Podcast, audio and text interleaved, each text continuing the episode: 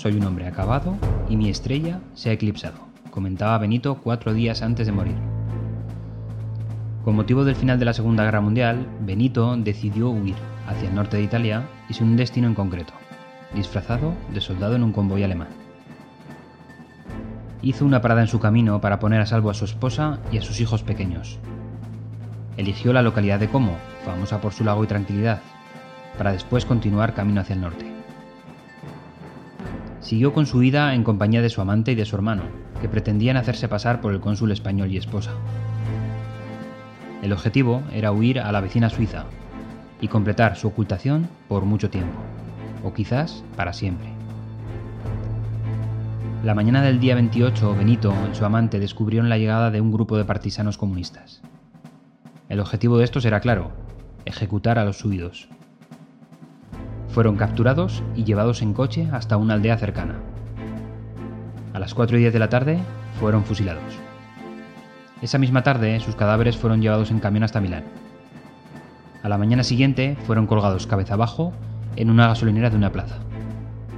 Fueron sometidos a toda clase de ultrajes por la muchedumbre, desfigurados a golpes hasta tal extremo que sus rostros resultaron casi irreconocibles. Horas más tarde, los líderes locales decidieron cesar la exhibición y retirar los cuerpos, que fueron colocados en cajones de madera con paja en su interior.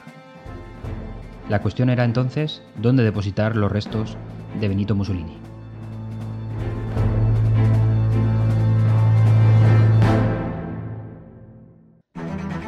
Continuamos con el ciclo de las dimensiones de las presentaciones y hoy hablamos de la ubicación. Aunque cada vez van a ser menos comunes las presentaciones formales o presenciales, su poder para transmitir mensajes seguirá siendo superior a las presentaciones a distancia. Por ello, y por si tenemos la suerte de elegir su ubicación, veamos algunos apuntes interesantes. El primero es la elección de la sala. Es obvio que la tenemos que adecuar al número de asistentes, pero en caso de no tenerla adecuada, más vale que sea de capacidad superior a la necesaria. No hay nada más incómodo que estar hombro con hombro con otro asistente, o quizás en doble fila. Yo huyo particularmente de las salas en pisos superiores, por un aspecto de temperatura, muy frías en invierno y muy calurosas en verano. Ya no sería la primera vez que algún asistente sucumbe al calorcito y se echa una cabezada, por ejemplo. Como hablamos de presentaciones en nuestro ámbito de trabajo, elige bien dónde te vas a sentar. Suelen ser salas normales, con una mesa redonda, o si es modo teatro, diferentes filas de cara al escenario. Como presentador y probablemente organizador, llegarás con tiempo a la sala, y puedes elegir tu sitio. Mis sugerencias en este caso son Elige el segundo sitio más cercano a la pantalla de presentación. Mis sensaciones son que te integran mejor con la audiencia y creas un aspecto de más de cercanía. Yo elijo en la medida de lo posible estar de espaldas a la puerta. Esto es, para evitar la distracción ante el asistente tardío que todos tenemos en nuestros trabajos. No me gustan las distracciones. Si alguien entra, que se siente y sea transparente para mí. Seguro que si presentas habitualmente y lo haces para tu jefe o tus responsables directos, conoces sus manías o gustos por sentarse en un sitio u otro os sugiero tenerlos enfrente. Los mensajes cara a cara llegan mucho mejor para los que tienen que tomar las decisiones, pero es que también te permiten evaluar en tiempo real la reacción de las personas más influyentes, y quizás te convenga reaccionar en tiempo real a sus expectativas.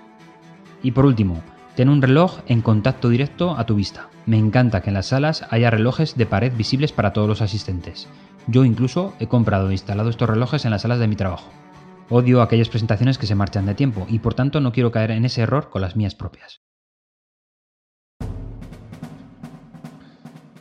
El cuerpo de Mussolini fue colocado por miembros del Comité de Liberación Nacional, en un cajón de madera con paja y enterrado en una tumba sin nombre en el Cementerio Mayor de Milán, identificado solamente con el número de 384. El objetivo era impedir el peregrinaje de los nostálgicos del dictador.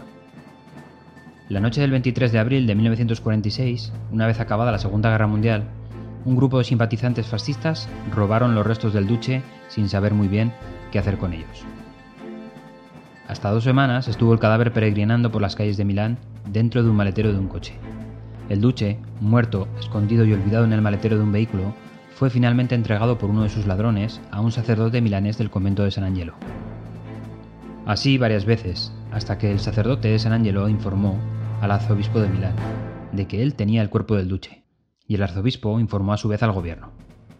Las autoridades eclesiásticas y el gobierno decidieron esconder el cadáver en un convento de la provincia de Milán, o por lo menos lo que quedaba de él, por las mutilaciones y el avanzado estado de descomposición. Estuvo oculto debajo del altar, hasta que el mal olor obligó a trasladarlo a un pequeño armario, donde permaneció muchos años. El gobierno italiano no quería devolver el cuerpo a la viuda de Mussolini, ni contemplaba la posibilidad de brindarle un funeral público. En 1957 el gobierno consideró que había llegado la hora de devolver los restos a la familia, que decidió darles por fin sepultura en la capilla familiar de San Casellano. Solo me apetece leer y esperar a que se cumpla mi destino. Y se cumplió, pero más de una década después.